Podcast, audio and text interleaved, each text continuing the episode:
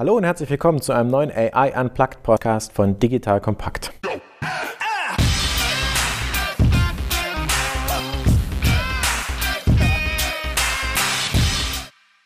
Mein Name ist Erik Pfannmüller, Gründer und CEO von Solvemate. Was machen wir? Solvemate automatisiert Kundensupport.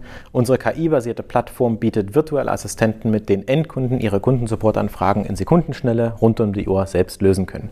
Wie immer bei AI Unplugged erklären wir Alltagsthemen rund um das Thema KI einfach und für jedermann verständlich. Heute geht es bei uns um das Thema KI im Auto und da habe ich zwei ganz besonders gute Gäste bei mir. Einerseits Holger Weiß, CEO und Gründer von German Auto Labs und Tobias Große Puppendahl im Innovation Management von Porsche. Ich freue mich, dass ihr heute hier seid und vielleicht sagt ihr einfach selbst was für euch. Holger, wer bist du, was machst du? Also erstmal herzlichen Dank, dass ihr mich eingeladen habt. Bin Holger Weiß, du sagtest es eben, einer der zwei Gründer von German Auto Labs, CEO meines Zeichens. Und wir sitzen hier in Berlin inzwischen mit 40 Leuten und entwickeln an einer künstlichen Assistenz fürs Fahrzeug. Cool, dann bist du ja sehr gut heute in dem Podcast aufgehoben. Ich fühle mich hier auch ganz heimisch, ja. Schön, dass du hier bist.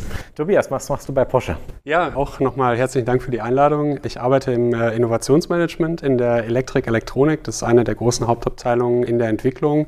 Wir haben ganz, ganz viele Themen vom Infotainment-System, von Displays bis hin zu Batterien. Ja, und da ist eben künstliche Intelligenz auch wirklich einer der Hauptenabler, um zukünftig innovativ zu sein und den Kunden optimal zu unterstützen. Mein Hintergrund ist dann noch bei Microsoft Research und bei Fraunhofer, wo ich vorher war und äh, jetzt seit anderthalb Jahren gut bei Porsche. Dann starte ich direkt mit einer ganz kecken Frage, nämlich ist das Zukunft des Autos Hardware oder Software? Was ist eure Meinung dazu? Ich fange mal an, weil ich der neutrale Part hier bin. Aus der Software kommt, aber seit 15 Jahren in der Tat auch im Automobilbereich. Und von daher glaube ich, habe ich da so einen ganz guten Blick drauf. Also die Frage impliziert schon, dass die Hardware nicht weggeht. Und gestern gab es auf dem Mobile World Congress in Barcelona ein Gespräch dazu zwischen nicht eurem Vorstandsvorsitzenden, sondern dem Herrn Zetsche und dem Satya Nadella von Microsoft. Und da sagte Zetsche eben auch, solange wir das Beam noch nicht können, wird es immer noch Envelop for Mobility brauchen. Also es wird eine Hardware-Plattform brauchen und von daher wird die nicht weggehen. Die Frage ist, glaube ich, vielmehr, wie wird die Wertschöpfung dahinter aussehen? Und das eine ist, glaube ich, dass es äh, wird eine Hardware-Plattform geben, es wird Motoren geben, es wird in irgendeiner Art und Weise Leuchten geben, all das wird Hardware sein. Aber es ist natürlich heute schon sehr stark durchdrungen von Software, Softwaresteuerung, Batteriesteuerung in der Elektrifizierung und so weiter. Aber gerade bei der Wertschöpfung, da ist es, glaube ich, schon so, dass man sagen muss, Mobilität wird ein Software-Thema werden. Mhm. Wie siehst du das, Tobias? Wie ist Porsches Einstellung? Ja, also dem würde ich schon zustimmen. Ich denke, es ist eine Verlagerung auch von der Hardware. Da, wo früher äh, wahrscheinlich eher der Motor wichtig war, werden heute ganz andere Faktoren wichtig. Die Customer Experience zum Beispiel, während ich jetzt äh, in einem autonomen Fahrzeug sitze, möchte ich vielleicht auch arbeiten können. Ich möchte E-Mails schreiben, ich möchte telefonieren, ich möchte schlafen. Und da ergeben sich ganz neue Hardwareanforderungen, die wir auch von Porsche bearbeiten. Ja, und bei der Software, äh, wenn man jetzt in Richtung Elektronik-Hardware nochmal schaut, da werden sich die Anforderungen auch stark verschieben. Das heißt also heutzutage, wo man halt eben normale Prozessoren in einem Fahrzeug hat, werden wir in Zukunft viel mehr über Parallelisierung auch reden und beispielsweise GPUs, also grafische Prozessoren mit integrieren, die dann eben Prozesse auch parallelisieren können und neuronales Netz beispielsweise sehr effizient anlernen oder auch ausführen können. Jetzt kommt ein kleiner Werbespot. Aufgepasst! Bist du auf der Suche nach einem Profi, der für dich komplexe Geodaten sinnvoll integriert und sie auf interaktiven Karten visualisiert? Dann möchte ich dir unseren Partner Nucubator vorstellen. Das Ziel vom Nucubator-Team ist es, dich bei der Prozessdigitalisierung zu unterstützen und aus den ganzen täglich anfallenden Geodaten einen echten, nutzerfreundlichen Mehrwert zu schaffen. Dabei geht Nucubator ganz besonders auf deine Anforderungen ein, um die Software zu bauen, die deine USPs digital widerspiegelt und den NutzerInnen der Software den größtmöglichen Nutzen liefert. Und um das für möglichst viele Betriebssysteme, Geräte und Anwendungsfälle umzusetzen, setzt das Nucubator-Team auf etablierte Webtechnologien, mit denen sie schnelle und effiziente Anwendungen für Desktop und mobile Geräte entwickeln. Geodatenvisualisierung ist für Unternehmen in vielen verschiedenen Branchen relevant, zum Beispiel auch in den Bereichen Tourismus, Logistik und im Außendienst. So wurde zum Beispiel bereits ein digitales Smart Farming Tool für die Agrarwirtschaft gebaut, mit dem Satellitenbilder, Wetterdaten und Standortdaten interaktiv verarbeitet werden. Nucubator baut dabei nicht nur Kartenlösungen, sondern entwickelt für dich maßgeschneiderte Webanwendungen und Apps. Wenn du also einen Partner suchst, der deinen bestehenden USP ins digitale Zeitalter hebt, dann schau doch einfach bei Nucubator vorbei. Ich habe dir unter digitalkompakt.de slash Nucubator, schreibt sich mit C, eine Weiterleitung eingerichtet. Und wie immer findest du alle Infos auch auf unserer Sponsorenseite unter digitalkompakt.de slash Sponsoren. Werbung Ende. Der Motorenbau ist ja sozusagen Kernkompetenz. Würdest du sagen, Softwareentwicklung ist oder wird eine Kernkompetenz von Porsche? Definitiv, ja. Also das wird sich in den nächsten Jahren sicherlich sehr stark parallel entwickeln. Porsche ist ja auch für seine Motoren sehr bekannt und es ist wunderbar, wenn wir das mit Software verschmelzen können. Wir wollen halt nicht so tief in das Thema einsteigen, sondern um KI im Auto im Generellen sprechen. Aber ich muss die Frage stellen, wie ist die Roadmap zu selbstfahrenden Autos geplant? Wie siehst du das?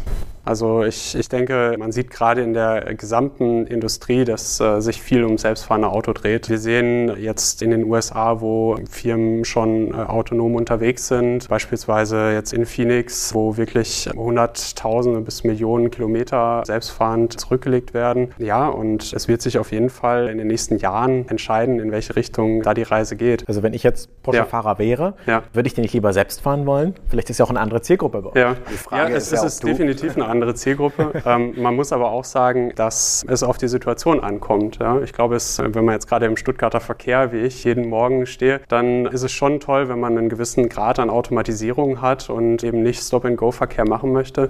Wenn ich jetzt allerdings im Schwarzwald unterwegs bin, weil ich gerade von der Porsche Digital zu unserem Entwicklungszentrum nach Weissach fahre, dann ist es sehr toll, wenn ich ein Cabrio dabei habe und das Dach aufmache und dann das Fahrerlebnis genieße. Also ich denke, es kommt auf die Situation an und ich denke, das sehen unsere Kunden auch so. Ich glaube, das ist auch eine der größten Herausforderungen der Industrie, die insbesondere auch bei einem Hersteller wie Porsche sehr stark zutage tritt, weil es eben die Frage ist, ist, ist äh, das Fahrzeug nur die Plattform von A nach B zu kommen oder steckt da mehr dahinter? Und das ist natürlich hier auch ganz stark ein Lifestyle-Thema und ein Spaßthema und so weiter. Und da wird natürlich die Herausforderung, sich neu zu erfinden, auch nochmal auf einer ganz anderen Ebene stattfinden. Da geht es ja nicht nur darum, werde ich irgendwann eine autonom fahrende Plattform haben, sondern wie werde ich dieses Lebensgefühl Porsche sozusagen transportieren in eine entsprechend veränderte Mobilität. Und der Punkt ist halt, dass zum Teil ich es mir als Hersteller wahrscheinlich gar nicht mehr aussuchen werden kann, weil ich nicht einfach sagen kann, äh, ich fahre jetzt mal einen Porsche autonom oder ich fahre ihn jetzt selbst und, und jetzt bin ich im autonomen Modus. Das halte ich für relativ ausgeschlossen, dass wir hier einen gemischten Verkehr haben werden, wo wir auf der einen Seite vollautonome Free-Floating-Flotten haben werden, also Fahrzeuge, die sich komplett autonom bewegen und dazwischen sind Fahrer und Fahrerinnen, die äh, einfach mal sagen, jetzt jetzt fahre ich mal wieder selbst. Also da wird noch einiges auf uns zukommen, was im Übrigen, glaube ich, auch dafür spricht, dass das Zeitalter des vollautonomen Fahrens, und das habe ich immer gesagt, sehr viel länger auf sich warten lassen wird, als wir das in den letzten drei, vier Jahren von vielen Medien und auch von der Industrie vermittelt bekommen haben. Dass selbstfahrende Autos KI und Machine Learning sind, das ist klar. Wo seht ihr denn noch Bereiche, wo es im Auto Algorithmen oder Machine Learning gibt? Und wo wird das angewendet? Erklärt das mal für unsere Hörer. Naja, also ich meine, erstens ist, glaube glaube ich, so mal dieses Thema, was ist KI, was ist Machine Learning, immer so sehr hochtrabend. Also ich glaube, auf weiten Teilen haben wir heute keine künstliche Intelligenz in irgendeinem System, das in Fahrzeugen verbaut ist, sondern es hat sehr viel mit lernenden Systemen zu tun, die sich in Echtzeit an veränderte Verhältnisse anpassen können und das eben aufgrund dessen, was du auch gerade gesagt hast, aufgrund von Computerausstattungen oder Rechnerausstattungen, die ich heute in den Fahrzeugen vorhanden habe. Bestimmte Anwendungsfälle gibt es ja sehr lange schon. Also das ganze Thema Predictive Maintenance, also die vorausschauende Wartung eines Fahrzeugs, Fahrzeuges ist in irgendeiner Art und Weise ja auch eine Art des Machine Learnings. Ich sammle halt sehr viel Daten und ich kann dann Kraft dieser Daten aufgrund meiner Algorithmen sagen, da gibt es vielleicht mit einem Bauteil nach einer gewissen Anzahl von Kilometern auffällig hohe Prozentzahl an Problemen und kann den Fahrer informieren. Und das sind Systeme, die gibt es seit 10, 15 Jahren. Predictive Maintenance ist also nichts Neues. Und das System lernt anhand von historischen Daten, wann was kaputt geht und macht eine Vorhersage, Wandteile kaputt. Also ich sage nicht, dass es alle Hersteller können, aber es ist kein neues Thema. Ne? Okay. Und sowas ist heute schon in Benutzung. Ist ja auch spannend, dass ihr Themen sagt, die vielleicht gar nicht viele Leute wissen. Und es geht nicht nur um selbstfahrende Autos. Ja, absolut. Also gerade sag mal, in der Preisklasse, über die wir hier auch gerade reden, ist das ja Teil dessen, dass ich den Kunden, den Fahrer einbinde in eine entsprechende Servicewelt und da sind solche Elemente auf jeden Fall Teil des Angebotes heute schon. Ja, also vielleicht, wenn wir über KI im Auto sprechen, ist es auch nochmal wichtig zu schauen, wo wir eigentlich herkommen. Und das ist, wie du schon gesagt hast, wir haben viele Systeme, das ist nicht zwingend eine künstliche Intelligenz, sondern das ist ganz solide Regelungstechnik zum Beispiel. Also nehmen wir mal das ACC, das Adaptive Cruise Control oder auf Deutsch Abstandsregeltempostat. Und da habe ich wirklich einen ganz soliden deterministischen Regler drin, wo ich ganz genau weiß, wenn ich in einer Verkehrssituation unterwegs bin, ist das System sicher. Du meinst den ja. Tempomat, der automatisch den Abstand hält? Genau. Also nicht genau. der Tempomat, ja. der nur 140 fährt, ja. sondern der, der auch den Abstand zum Vordermann hält und bremst genau. innerhalb der Systemgrenze. Genau. Ist das Machine Learning deiner Meinung nach? Das ist Regelungstechnik mit physikalischen Modellen und da kommen wir eben her. Das heißt also, wir haben eine modellgetriebene Softwareentwicklung, wo wir sagen, okay, wir haben ein Modell der Eigenbewegung des Fahrzeuges, des Fahrzeugzustandes und auch der Umgebung und regeln dann, ja, wie viel Geschwindigkeit das Fahrzeug zu jedem Zeitpunkt haben soll. Ja. Und das Thema künstliche Intelligenz ist jetzt aktuell noch eher so im Stadium, dass es nicht die Sicherheit gefährdet, wenn das dort eingesetzt wird. Ja. Da reden wir dann über Assistenten, die dem Nutzer helfen können, Infotainment-Funktionen zu bedienen zum Beispiel. Also wir haben gerade gehört, das Thema der Abstandstippomat ist eher so ein deterministisch programmiertes System von Menschen.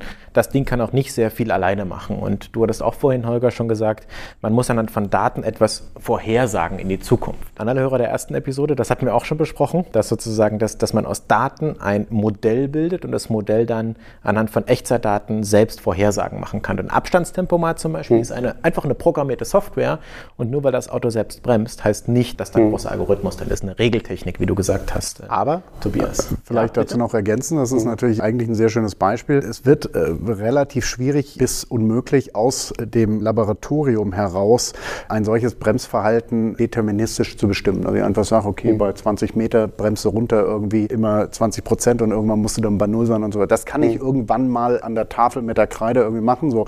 Dann werde ich das aber irgendwann mal anfangen, in den Test zu bringen. Und je mehr Tests ich habe, mhm. und das kennt ja jeder vom Physikkurs in der Schule angefangen, also je öfter ich teste und verbessere, und das ist eben inhaltlich dessen des Machine Learnings, dass ich sage, ich gebe immer wieder diese Testergebnisse zurück, umso besser wird es. Das heißt, wenn wir heute eine Situation haben, dass Fahrzeuge der Mittel- und Oberklasse eigentlich aus einer Höchstgeschwindigkeit heraus sicherer abbremsen können auf dem Vordermann als der Fahrer selbst, dann hat das nichts mit autonomem Fahren zu tun, aber schon auch sehr viel mhm. mit einfach gemachten Erfahrungen. Ja, genau, weil diese physikalischen Modelle können eben auch nicht alles erklären, einfach weil die Welt immer komplexer sein wird als ein Modell.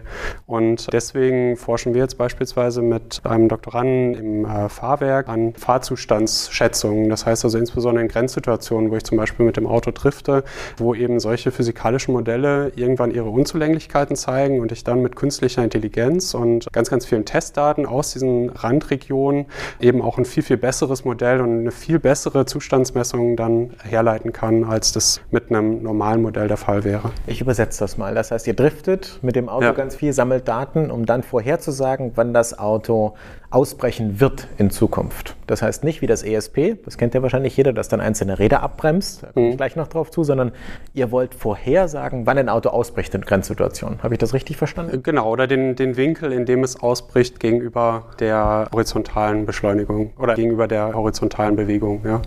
Das heißt also, ich fahre ja in einem anderen Winkel in die Kurve, als mit dem ich drifte. Ihr sammelt Daten und versucht dann in Echtzeit, das heißt, wenn das Auto in der Kurve ist mit Sensordaten, genau, zum Beispiel genau.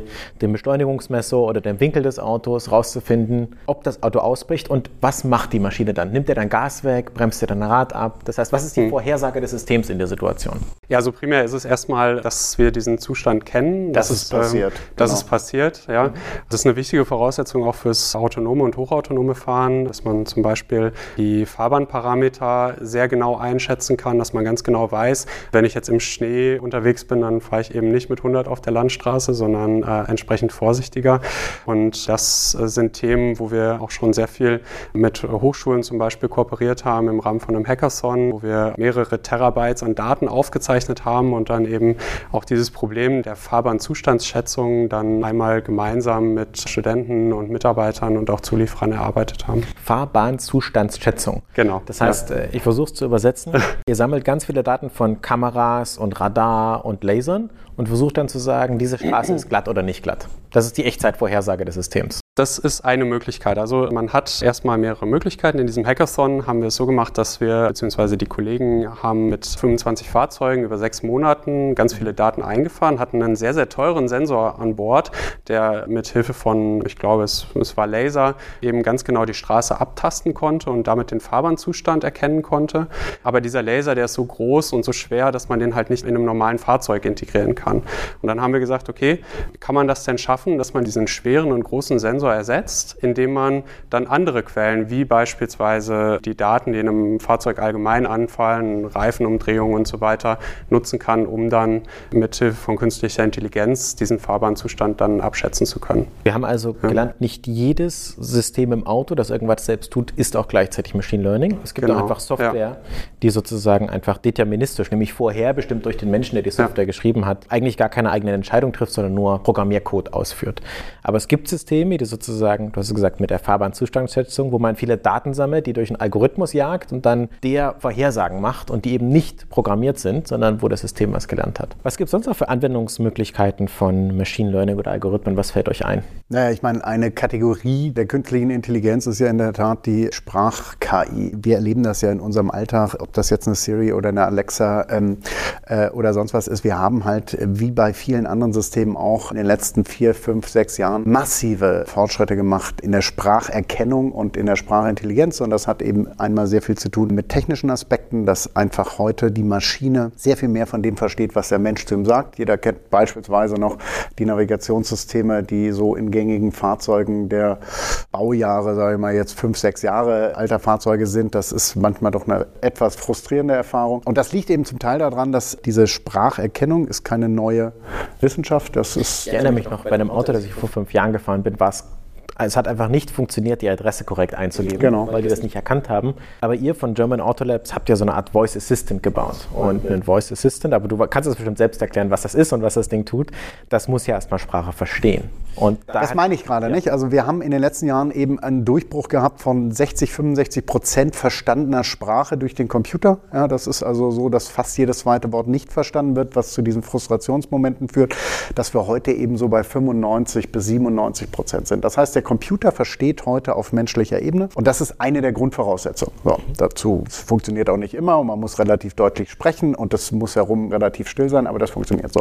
Und was sich daraus gerade eben entwickelt, ist, dass ich Sprache als neues, wie wir das nennen, HMI, Human Machine Interface, dominant in äh, verschiedenen Alltagssituationen durchsetze. Das kann sein, dass ich meine Musik in der Stereoanlage, die ist also auf dem Player, nur noch mit Sprache steuere oder ich mache die Lichter aus über Sprache oder frage den Kühlschrank, ob noch Milch da ist und solche Sachen. Und da sind wir natürlich im Fahrzeug in einem Umfeld, wo wir eben doch noch in weiten Teilen das Lenkrad in der Hand haben und eben Sprache eine sehr neue Dimension zulässt, zu interagieren mit dem Fahrzeug. Und dann ist eben das eine, dass ich sage, es wird verstanden und die Frage ist eben, und die nächste Kategorie ist eben, und da kümmern wir uns darum, wie ich so natürlich wie möglich mit dem Computer sprechen kann. Und das ist eine Disziplin der künstlichen Intelligenz, das ist das Natural Language Processing, dass ich eben sage, ich möchte eigentlich normal in einer natürlichen Sprache mit dem Computer sprechen und das ist in unserem Fall eben eigentlich ja der Knight Rider Kit, ja, mhm. Buddy oh, I Need ja. You, ja.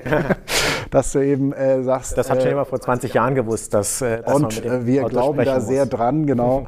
Oder auch Jean-Luc Picard auf seiner Enterprise, das ist dann so ein bisschen in die Zukunft geschaut, wenn wir dann eben nur noch autonom fahren, wird es auch Sprachassistenten geben.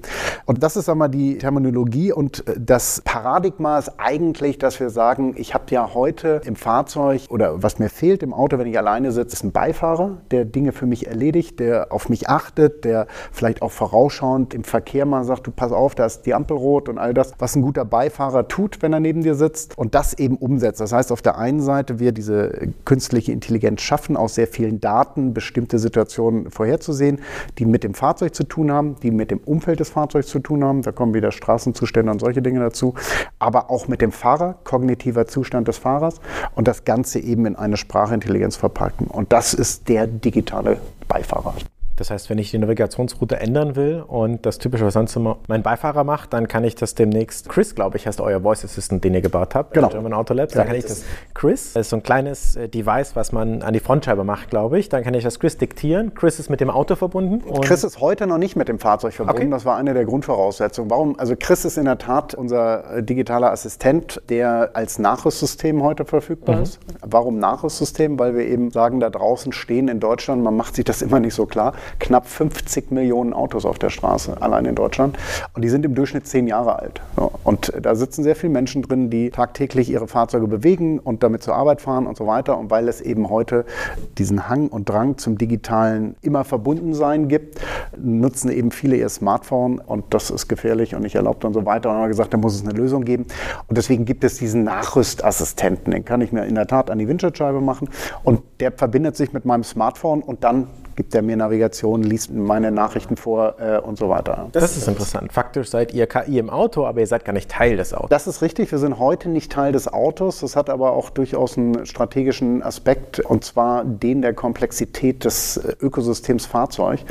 Um ins Fahrzeug selbst reinzukommen, Daten aus dem Fahrzeug rauszulesen, hast du einmal, sage ich mal, ein sehr großes industrielles Umfeld, ja, wie die Kollegen hier von Porsche sicher bestätigen können. Es dauert eine Weile, bis man da durchdrungen ist. Und auf der der anderen Seite ist eben, und da sind wir wieder bei unserem eigentlichen Thema ist, wenn ich da hingehen will und sagen will, ich will relativ schnell einen Algorithmus trainieren oder ein System trainieren, muss ich Zustände aus dem Simplen ins Komplexe führen. Ja, weil ich eben sagen muss, ich muss erstmal das grundsätzlich Simple äh, lösen, um dann umso mehr komplexer zu werden und das eben auch über Daten zu lösen. Das heißt, wir haben jetzt erstmal gesagt, bevor wir es mit dem Fahrzeug verbinden, lernen wir erstmal den digitalen Nutzer kennen und der nächste Schritt ist dann sozusagen die Integration von Fahrzeugdaten, wobei wir da auch schon dabei sind. Also nochmal für Normalsterblich erklärt, was macht euer Voice Assistant und wie habt ihr den trainiert? Also was er heute macht, er gibt dir Navigationsanweisungen, Verkehrsanweisungen, er liest deine Kurznachrichten vor, du kannst WhatsApp mit ihm beantworten, spielt deine Musik und handelt deine Anrufe, deine Kontakte und so weiter. Und das Ganze machst du eben komplett berührungsfrei über dieses Gerät, das sich mit dem Handy verbindet, lädst dir eine App runter und da läuft dann auch die meiste Intelligenz. Trainieren tun wir ihn in der Regel in der Tat eigentlich täglich. Wir haben im letzten Sommer das Gerät offiziell vorgestellt, haben heute knapp 3000 Geräte im Markt und haben halt da draußen 3000 Menschen, die das nutzen und durch das Nutzen wir das System besser verstehen lernen und die Daten bekommen, um das System zu optimieren. Was es im Detail eben ist, ist momentan sehr, sehr viel Training im Sprachverhalten. Also ich sage mal so ein bisschen, mit Sprach-KI ist das heute so wie ein Säugling, der kommt auf die Welt, der hat Stimmbänder, der ist in der Regel ausgestattet zu sprechen. Und dann braucht es aber eine ganze Weile, bis der schulreif ist und nochmal eine ganze Weile, bis er Abi macht. Und da gehen wir mit unserem Chris auch gerade durch. Chris ist also gerade so am schulreifen Alter. Jetzt kommt ein kleiner Werbespot. Aufgepasst! Wusstest du, dass HR-Teams heutzutage mit mehr Aufgaben denn je konfrontiert sind? In der aktuellen Studie HR Trends, die Zukunft der Personalarbeit 2024 von Sage, wurden HR-Teams aus sieben verschiedenen Ländern und über 20 Branchen befragt, um top aktuelle Insights in der Entwicklung des Personalwesens zu geben. Sage entwickelt HR-Tools und Software für dein Unternehmen, um Lohnabrechnungen, Personalmanagement, Buchhaltung und mehr zu vereinfachen. So, und die Studie von Sage zeigt unter anderem, dass ganze 91% der HR-Teams angeben, dass ihre Arbeit Arbeitsbelastung im letzten Jahr zugenommen hat, aber gleichzeitig glauben 79 Prozent der Befragten, dass Automatisierung ihre Prozesse zukünftig verbessern und Zeit sparen kann. Ebenfalls spielt auch KI eine große Rolle. Derzeit nutzen etwa ein Drittel bereits Chatbots wie ChatGPT in ihren Prozessen und circa drei Viertel der PersonalleiterInnen sind sich bereits sicher, dass KI die Arbeitsweise im HR revolutionieren wird. Du merkst, die Studie ist vollgepackt mit Statistiken, überraschenden Erkenntnissen und Tipps für HR-Führungskräfte, die vorankommen wollen und zeigt eine Momentaufnahme der sich stetig wandelnden Rolle von HR heute. Am besten schaust du dir die Studie HR-Trends, die Zukunft der Personalarbeit 2024 selbst an. Unter digitalkompakt.de slash Sage, S-A-G-E, kannst du sie dir komplett kostenlos herunterladen. Und wie immer findest du alle Infos auch auf unserer Sponsorenseite unter digitalkompakt.de slash Sponsoren. Werbung Ende. Und jetzt kommt die wichtige Frage. Ist dieser Trainingsalgorithmus, also das Training, das heißt, man sagt, hey, lieber Voice Assistant, hier hast du die falsche Antwort gegeben, machen das Mitarbeiter von dir oder und funktioniert das automatisch durch die Benutzung, wenn ihr zum Beispiel mitkriegt, man gibt ein Kommando und wiederholt das Kommando, dann muss ja das erste Kommando falsch verstanden worden sein. Das heißt, gibt es diesen Automatic Improvement Cycle, wo sozusagen das durch die Benutzung und durch die Benutzung des Kunden, wie zum Beispiel er wiederholt was gemacht wird, oder hört ihr euch zum Schluss an, wie der Kunde damit interagiert und Mitarbeiter von German Auto Labs trainieren das natürlich sprachliche System? Es sind in der Tat beide Aspekte. Also wir haben auf der einen Seite eine automatisierte Plattform, wo es also um diese sogenannte Annotation oder Annotations geht. Du hörst und definierst eben das Gehörte in neue Klassen und gibst es, gibst es dann wieder ins System ein, in der Hoffnung, dass sich das System daraus verbessert, ja, wie wir das dann eben iterativ, also in, in schnellen kleinen Schritten sozusagen. Aber wir hören auch uns die Dinge an und äh, das ist alles äh, hoch anonymisiert. Das ist also alles mit der Datenschutzrichtlinie äh, Das Thema Privacy kommen wir nachher noch. Ja, ja aber ich sagte schon gerne Agenda, dazu, ja. weil natürlich Sprache auch ein hochsensibles Thema ist und uns das sehr wichtig ist. Wir sind eben im Gegensatz zu vielen anderen Sprachplattformen heute in der Lage, Daten wirklich individuell zu verwalten und im Zweifel auch zu löschen. Das können wir. Aber es geht wirklich ums Zuhören und ums Verstehen. Und das ist unter anderem einer der Gründe, warum wir heute in Anführungszeichen nur zwei Sprachen haben. Bevor wir gleich nochmal zurück zur Porsche und der Meinung von euch kommen, wie misst du die Qualität eures Virtual Assistants? Das heißt, was ist die KPI, die du misst, um zu sagen, der funktioniert gut? Da gibt es verschiedene Aspekte. Das eine ist das sogenannte Intent Understanding. Ja, also wird die Absicht des Sprechenden erkannt. Ja, so, und jetzt kann ich natürlich sagen, fahre los da habe ich wahrscheinlich irgendwie eine Absichtstrefferquote von ich weiß nicht was, 100 Prozent. Aber ich kann natürlich auch sagen, fahre in die Köpenicker Straße 154 und vermeide Feierabendverkehr. So. Das sind für den Computer erstmal, ich weiß nicht, zwölf Worte oder so, die muss er erstmal verstehen, die muss er trennen und dann ist eben die große Herausforderung, können wir die Absicht dahinter verstehen. Und das ist eins der KPIs, wird die Absicht sozusagen sofort erkannt oder muss der Assistent nachfragen, entweder ich habe dich nicht verstanden oder kannst du deine Frage präzisieren, all das, was was dann eben kommt, das sind ja Dialoge, die wir letztlich dem Assistenten beibringen, um das Problem enger einzugrenzen. Das ist so einer der wesentlichen Aspekte. Und das andere sind dann eben einfach auch Elemente, die in der Komplexität des Produktes liegen, auf die wir mal mehr, mal weniger Einfluss haben. Wenn du beispielsweise eine Nachricht diktierst und du sagst, Hi Erik, wird dann Hi H-A-I geschrieben, ja, wie der Fisch. Er liest es dir vor nochmal und es klingt genau wie Hi Erik. Und bei dir kommt aber der Hi Erik sozusagen an. Arbeitet ihr da mit Autoherstellern zusammen? Sind es eure Partner oder wie ist die Zusammenarbeit? Tun wir. Also es ist in der Tat so, dass wir gesagt haben, wir haben eine dreistufige Strategie, an deren Ende als dritte Stufe wirklich das System als Plattformangebot für den Automobilhersteller steht. Und wir sagen immer, das ist die Vertikalisierung der Sprachintelligenz, weil ich sehr fest davon überzeugt bin, dass es diese Vertikalen geben wird. Also es muss eine eigene Sprachassistenz geben, den digitalen Beifahrer Beifahrer, der eben nicht der digitale Hausmeister oder der digitale Operateur im Krankenhaus ist. Kraft eben der Komplexität aber des Systems haben wir eben heute gesagt, wir fangen mit dem Nachrüstsystem an. Tobias, wie siehst du das? Prinzipiell sind digitale Assistenten und im Speziellen an Sprachassistenten ein sehr, sehr spannendes Thema, was wir auch bei Porsche natürlich bearbeiten. Man muss auch sehen, dass es natürlich nicht nur Sprache ist, sondern auch vielleicht eine Ausgabe auf dem Bildschirm, wo ich mit mehreren Modalitäten mit dem Nutzer dann interagiere, um eben maximal effizient zu sein. Und da sind wir eben aktiv, dass wir jetzt insbesondere so, sage ich jetzt mal, den digitalen Beifahrer bereitstellen mit unserem Sprachassistenten, aber dann auch die, ja, die Funktionen, die man jetzt aus seinem normalen Ökosystem kennt und die Mehrheit der Porsche-Kunden sind Apple-Nutzer, dann auch mitnehmen kann. Ja, das heißt also, wir haben genau. zwei Assistenten am Ende. Das heißt Siri also, auch mit im Fahrzeug. Genau, Siri mit im Fahrzeug genau. und unseren äh, Porsche-Assistenten. Ja. ja, und erweitern diese auch ständig, um eben auch eine konsistente ja, Reise für den Nutzer dann hinzubekommen und auch ihm oder ihr einen Mehrwert bieten zu können. Ist ein ganz interessanter Aspekt, weil das ist natürlich genau das, was jetzt mal so ein bisschen hinter die Kulissen blicken lässt, womit wir uns, äh, sage ich mal, täglich beschäftigen. Weil das eine ist natürlich eine künstliche Intelligenz zu schaffen und zu sagen, die funktioniert irgendwo in der Blackbox und du kriegst das gar nicht mit und die beschützt dich oder sagt die Dinge voraus. Das andere ist natürlich, dass der Nutzer letztendlich damit äh, umgehen muss und das auch annehmen muss. Und das ist bei Sprachassistenten in der Tat so, dass wir natürlich sag mal, die großen sogenannten horizontalen Plattformen haben, wie die Series, die du gerade erwähnt hast, aber natürlich auch die Alexas und vergleichbare andere. Und dann eben, du sprachst eben selbst davon, euer Porsche Assistent. Und da muss man sich dann eben auch überlegen, wie kann ich das verknüpfen und wie kann ich dem Kunden dann auch den Mehrwert bieten. Auf der einen Seite den optimierten Beifahrer zu haben und trotzdem auf seine bekannten Assistenten zuzugreifen. Wir nennen das Arbitration, also Arbitrierung. Genau dieses sogenannten Intents ist das eine Absicht, die jetzt der Fahrzeugassistent, der Beifahrer, unser Chris oder was auch immer in Zukunft zu erledigen hat. Also ich sag mal, fahre mich nach Hause und suche mir einen Parkplatz im naheliegenden Parkhaus oder ins Büro, ins Parkhaus. Ach, und reserviere mir einen Tisch bei meinem Lieblingsitaliener heute Abend. So.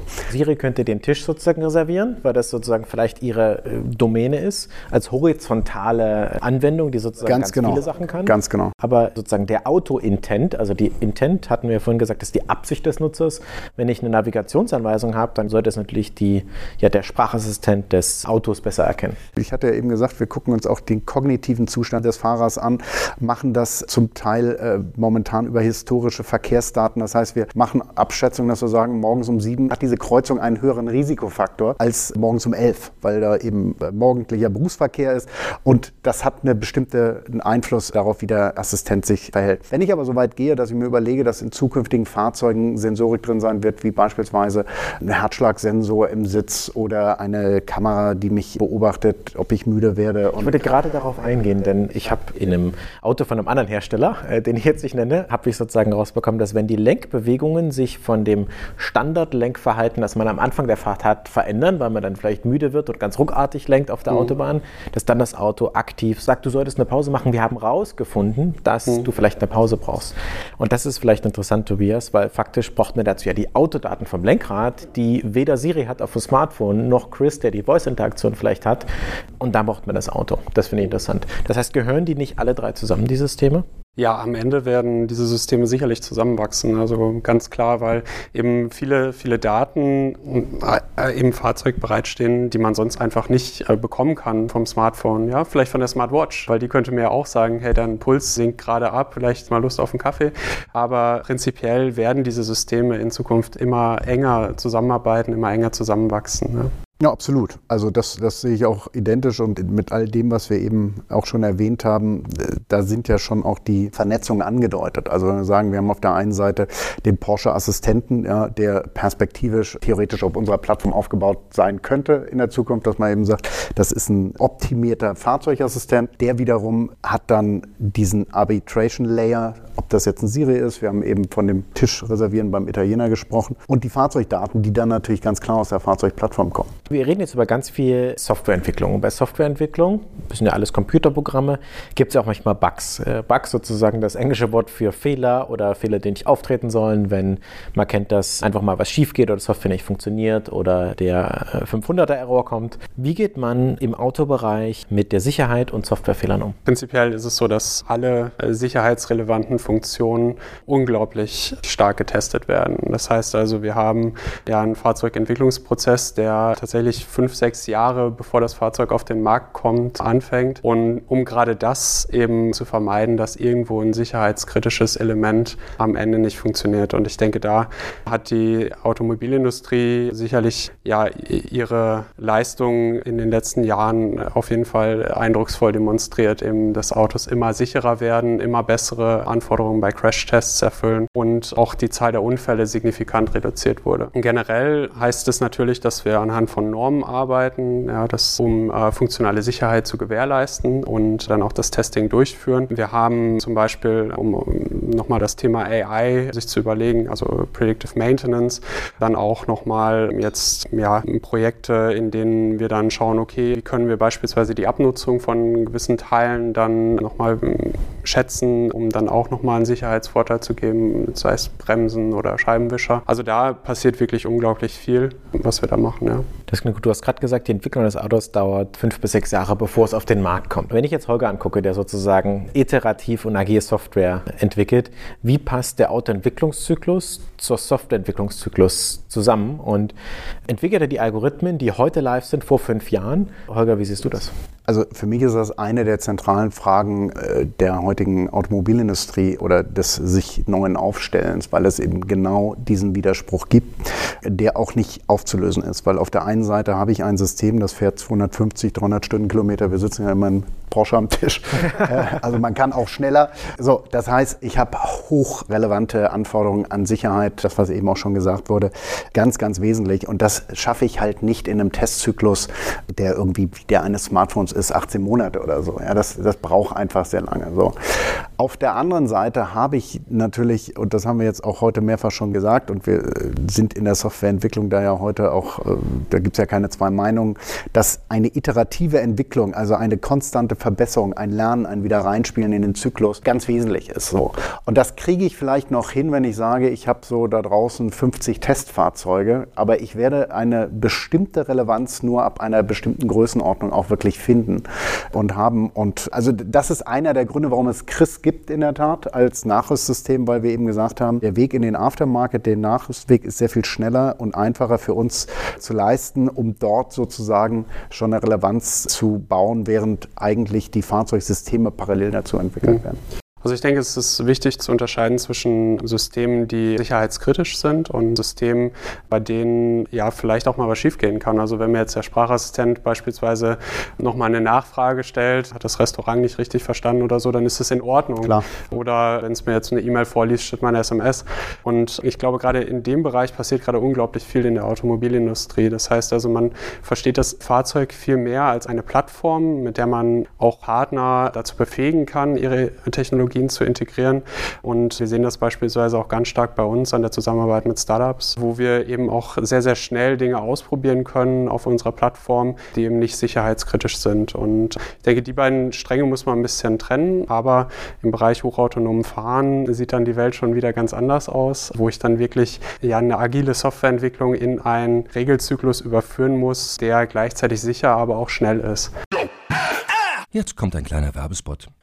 Aufgepasst! Wusstest du, dass HR-Teams heutzutage mit mehr Aufgaben denn je konfrontiert sind? In der aktuellen Studie HR Trends, die Zukunft der Personalarbeit 2024 von Sage, wurden HR-Teams aus sieben verschiedenen Ländern und über 20 Branchen befragt, um top aktuelle Insights in der Entwicklung des Personalwesens zu geben. Sage entwickelt HR-Tools und Software für dein Unternehmen, um Lohnabrechnungen, Personalmanagement, Buchhaltung und mehr zu vereinfachen. So, und die Studie von Sage zeigt unter anderem, dass ganze 91% der HR-Teams angeben, dass ihre Arbeit Arbeitsbelastung im letzten Jahr zugenommen hat, aber gleichzeitig glauben 79 Prozent der Befragten, dass Automatisierung ihre Prozesse zukünftig verbessern und Zeit sparen kann. Ebenfalls spielt auch KI eine große Rolle. Derzeit nutzen etwa ein Drittel bereits Chatbots wie ChatGPT in ihren Prozessen und circa drei Viertel der PersonalleiterInnen sind sich bereits sicher, dass KI die Arbeitsweise im HR revolutionieren wird. Du merkst, die Studie ist vollgepackt mit Statistiken, überraschenden Erkenntnissen und Tipps für HR-Führungskräfte, die vorankommen wollen und zeigt eine Momentaufnahme der sich stetig wandelnden Rolle von HR heute. Am besten schaust du dir die Studie HR-Trends, die Zukunft der Personalarbeit 2024 selbst an. Unter digitalkompakt.de slash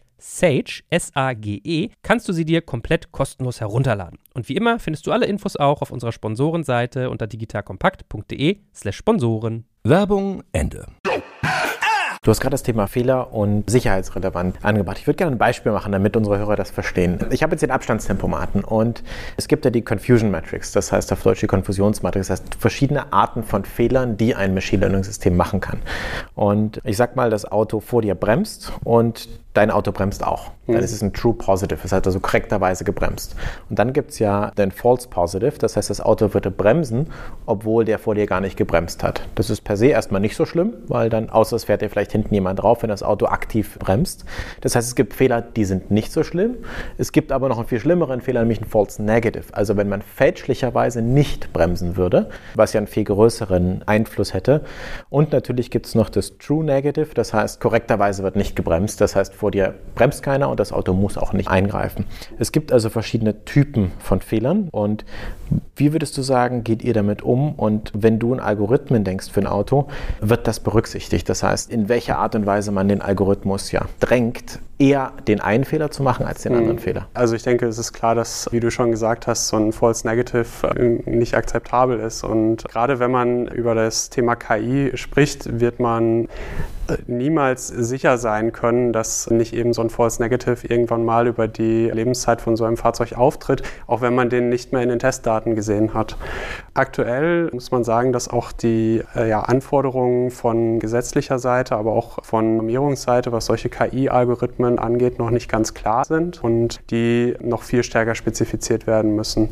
Das ist jetzt aber natürlich etwas, was wir dann ja mit, mit in unserer Entwicklung mit reinnehmen und beachten. Das heißt also, wo sind da voraussichtlich zukünftig die Anwendungen? Aber für uns ist auch klar, Sicherheit steht da ganz vorne. Ja, aber es wirft natürlich schon auch nochmal die Frage auf, wie wird die Wahrnehmung in den nächsten Jahren sein? Weil also das Thema False Positive, Negative bezogen auf menschliches Verhalten ist ja irrelevant. Ja? Man sagt, Menschen machen Fehler.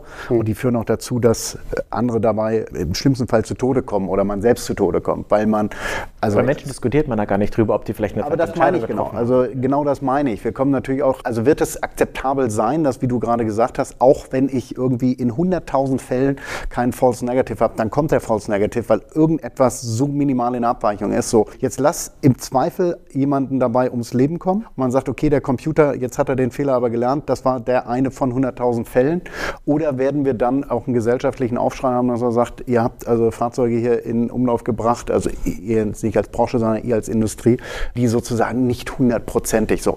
Dabei ganz außer Acht lassen, dass wahrscheinlich die Unfallquote einfach in diesen 100.000 Fällen so äh, signifikant runtergegangen ist, einfach weil der Computer im Zweifel besser reagiert als der Mensch. Also das wird auch nochmal, wenn wir nochmal zurückgehen auf deine eingehende Frage, Erik, wie lange wird das eben dauern, bis wir autonom fahrende Systeme haben werden, denke ich, werden wir, äh, also das wird eine interessante Diskussion in dem Zusammenhang. Ich wollte mir die Frage eigentlich jetzt, wo du sagst, aufheben für ganz zum Schluss, aber ich stelle sie jetzt. Wann fährt das erste Auto voll autonom von München nach Berlin in Deutschland? Was glaubt ihr? Technisch oder, äh, oder kommerzielles wann Fahrzeug? Wird das erste Auto, wann wird die Pressemitteilung rausgehen, dass das erste Auto im Normalbetrieb von Berlin nach München gefahren ist? Also ein kommerziell verfügbares ja, Auto das kaufe das ich Auto, mir. was ich mir kaufen könnte und dann auf den Knopf drücke und ich fahre los. Ich würde mal sagen 15 Jahre. Was sagt Tobias dazu? Wollt ihr euch dazu äußern überhaupt? Oder hast du so eine Tendenz? Ist natürlich schwierig, weil man ja auch mit den Roadmaps vertraut ist und deswegen würde ich dazu eher nichts sagen. Okay, ich kann aus seinem Gesicht für die Zuhörer nicht lesen, ob er früher oder später denkt. Aber es ist interessant. 15 Jahre, Holger. Ich bin gespannt. Wir treffen uns. Ich muss dazu aber sagen, ich bin, also was, was das Thema äh, betrifft, das hatte ich ja eingehend auch schon gesagt, wirklich eher, obwohl ich eigentlich ein sehr positiver Mensch bin, äh, sehr bremsend, weil ich glaube, es werden sehr viele Diskussionen einherkommen in diesem Zusammenhang, die bisher überhaupt noch nicht geführt worden sind. Meine Kinder müssen also noch einen Führerschein machen. Kommt drauf an, wie alt sie sind. Ja, noch unter 10. Okay. Wir haben noch Zeit. sehr gut. Ähm, sehr interessant. Ich würde mal auf das Thema Sicherheit Sicherheit und Privatsphäre ein bisschen reingehen, weil es ja schon mhm. eine wichtige Sache. Wer hat meine Daten? Wie geht man damit um? Das Thema Privacy by Design. Tobias, wie ist das Mantra von Porsche dabei? Ja, also ich denke, dass man in, in den letzten Jahren oder, oder vielleicht eher Monaten immer mehr gemerkt hat, dass Privacy zu einem ganz, ganz wichtigen Thema für die Nutzer wird. Und man kann Privacy auch ja, als, als eine Art neuen Luxus ansehen, den wir mit Porsche natürlich auch gerne bedienen möchten. Das heißt, heißt also, überall, wo Technologien in der Lage sind, die Privatsphäre von Nutzern zu schützen, aber gleichzeitig den Nutzern eben diesen enormen Vorteil bieten können, den Technologien der künstlichen Intelligenz eben können, sind wir da sehr interessiert. Ein Beispiel ist ein äh, Doktorand bei uns in der Elektrik-Elektronik, arbeitet an verteilten Lernalgorithmen, wo man eben im Fahrzeug lernen kann, auf, auf der Hardware, wo keine Daten erstmal nach draußen gehen und am Ende nur das Modell, was dann angelernt angelernt wird, nochmal mit einem globalen Modell dann in der Porsche Cloud synchronisiert wird. Und es sind so Technologien, wo ich eben ganz, ganz wenig von dem Nutzer ja offenbare, aber gleichzeitig das Wissen über mehrere Nutzer nutzen kann, indem dass ich da einen Vorteil für den Nutzer dann bereitstelle. Holger, wie ist das bei euch? Wenn ich Chris benutze, was kommt dann bei euch an und wie anonymisiert ihr das vielleicht? Wie funktioniert das? Ja, wir sind gesetzlich dazu verpflichtet, es so weit zu anonymisieren, dass alles, was bei uns ankommt, sich nicht zu dir zurückverfolgen lässt. Und da muss man sagen, Sprache sind eben auch biometrische Informationen von der höchsten Klasse. Und das heißt, äh, wir müssen auch mit den Zulieferern, mit denen wir arbeiten, Prozess einfach aufsetzen. Das heißt, wenn ich einen Sprachfile habe bei uns, ich in keinster Weise, in irgendeiner Art und Weise auf den Sprecher zurück das verfolgen kann. Und das garantieren wir und, und leisten wir auch. Was anderes ist natürlich, ich muss natürlich irgendwie, wenn ich sage, meine Textnachrichten sollen vorgelesen werden oder ich möchte Navigation mit meinen persönlichen Zielen und so weiter. Ich habe natürlich eine gewisse Personalisierung, die ich abbilden muss, sonst funktioniert das System nicht. Das ist aber eigentlich in der Regel bei jedem heute Usus. Also jeder, der ein Smartphone Smartphone einigermaßen nutzt, äh, hat genau diese Situation so. Das ist das eine. Das andere ist aber in der Tat, und das ist für uns schon sehr wichtig, ich muss halt als Anbieter in der Lage sein, diese Daten auch immer und überall wieder zu löschen. Und wir haben also Kunden, die gesagt haben, ich möchte nicht, dass meine Daten sozusagen verwendet werden für die Verbesserung des äh, Algorithmus. Ich möchte auch nicht, dass mein Profil in irgendeiner Art und Weise gespeichert wird. Und dann müssen wir in der Lage sein, das rückstandslos sozusagen auch wieder zu löschen. Und das sind wir. Was das Interessante ist, dass das heute durchaus bei sehr viel größeren Plattformen, sehr viel größeren Plattformen eben nicht der Fall ist. Weil ich eben als Anbieter dessen, dass ich sage, ich habe hier einen Service, den kannst du über einen Sprachassistenten nutzen, gar keinen Zugriff auf die Plattform Plattform habe. Also von daher glaube ich, auch da wieder wird die Notwendigkeit gegeben sein, und das hast du auch zum Teil eben schon gesagt, dass der Anbieter, der Automobilhersteller einfach, du sprachst von der Porsche Cloud, und das ist ja jetzt auch nicht von irgendwoher, sondern ihr, ihr müsst und wollt darüber die Kontrolle haben, um euren Kunden, eurem Nutzer absolute Sicherheit zu garantieren. Ich denke, die Datenschutzgrundverordnung tut da auch was Gutes für den Nutzer und auch für die gesamte Industrie. Und eben, wie du sagst, das, das Recht auf Vergessen, das Recht auf Einsehen, das Recht, die Transparenz Transparenz zu haben, wie eben diese Daten verarbeitet werden, ist ungeheuer wichtig für beide Seiten. Ja, und das ist natürlich auch, was man sich schon immer klar machen muss, was ist meine eigentliche Absicht? Eure eigentliche Absicht ist, würde ich jetzt einfach mal so in die Klatte formulieren, ist, tolle Autos zu bauen und sie zu verkaufen und das Erlebnis Porsche eben auch in einer veränderten Mobilität möglichst vielen Menschen darzubringen. Meine eigentliche Absicht ist, gute Software zu entwickeln und die sozusagen als Produkt natürlich auch zu verkaufen. Ich meine, in irgendeiner Art und Weise müssen ja bei uns auch Umsätze reinkommen. Aber es, ist, es gibt keine dahinterliegende Absicht, die eigentlich vordergründig gar nicht zu erkennen ist. Dass ihr sagt, wir bauen eigentlich Autos, weil wir irgendwas ganz anderes vorhaben. Nicht? Und das ist bei uns eben auch nicht. Und das ist, glaube ich, schon auch eine Frage der Vertrauensbildung. Wo lasse ich meine Daten und wo habe ich letztendlich meine Profile liegen, um äh, mich mit Themen wie der künstlichen Intelligenz, also ich als Nutzer auch komfortabel zu führen und sicher zu führen. Liebe Hörer, was haben wir heute gelernt? Wir haben heute gelernt, nicht alle Systeme im Auto sind eigentlich AI. Manches sind einfach, wie du sagst, regelbasierte physikalische Regelsysteme. Das heißt, nicht alles lernt aus historischen Daten, wie zum Beispiel Chris aus vielen, vielen Konversationen oder der Fahrbahn-Zustandsassistent aus vielen Millionen Datenpunkten und macht Vorhersagen. Das heißt, nicht alles, wo die Maschine etwas selbst macht, ist AI. Wir haben über das Thema Sicherheit gesprochen. Wir haben darüber gesprochen, dass man lieber keine Fehler macht, wo Menschen zu Schaden kommen.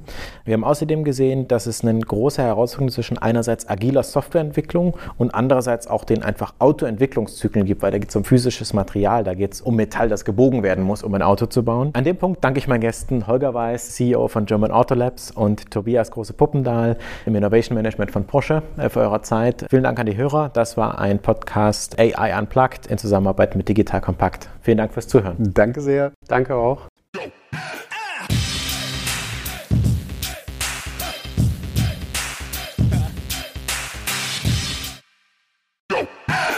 Jetzt kommt ein kleiner Werbespot. Aufgepasst! Wusstest du, dass HR-Teams heutzutage mit mehr Aufgaben denn je konfrontiert sind? In der aktuellen Studie HR Trends, die Zukunft der Personalarbeit 2024 von Sage, wurden HR-Teams aus sieben verschiedenen Ländern und über 20 Branchen befragt, um top aktuelle Insights in der Entwicklung des Personalwesens zu geben. Sage entwickelt HR-Tools und Software für dein Unternehmen, um Lohnabrechnungen, Personalmanagement, Buchhaltung und mehr zu vereinfachen. So, und die Studie von Sage zeigt unter anderem, dass ganze 91% der HR-Teams angeben, dass ihre Arbeit Arbeitsbelastung im letzten Jahr zugenommen hat, aber gleichzeitig glauben 79 Prozent der Befragten, dass Automatisierung ihre Prozesse zukünftig verbessern und Zeit sparen kann. Ebenfalls spielt auch KI eine große Rolle. Derzeit nutzen etwa ein Drittel bereits Chatbots wie ChatGPT in ihren Prozessen und circa drei Viertel der PersonalleiterInnen sind sich bereits sicher, dass KI die Arbeitsweise im HR revolutionieren wird. Du merkst, die Studie ist vollgepackt mit Statistiken, überraschenden Erkenntnissen und Tipps für HR-Führungskräfte, die vorankommen wollen und zeigt eine Momentaufnahme der sich stetig wandelnden Rolle von HR heute. Am besten schaust du dir die Studie HR-Trends, die Zukunft der Personalarbeit 2024 selbst an. Unter digitalkompakt.de slash Sage, S-A-G-E, kannst du sie dir komplett kostenlos herunterladen. Und wie immer findest du alle Infos auch auf unserer Sponsorenseite unter digitalkompakt.de slash Sponsoren. Werbung Ende.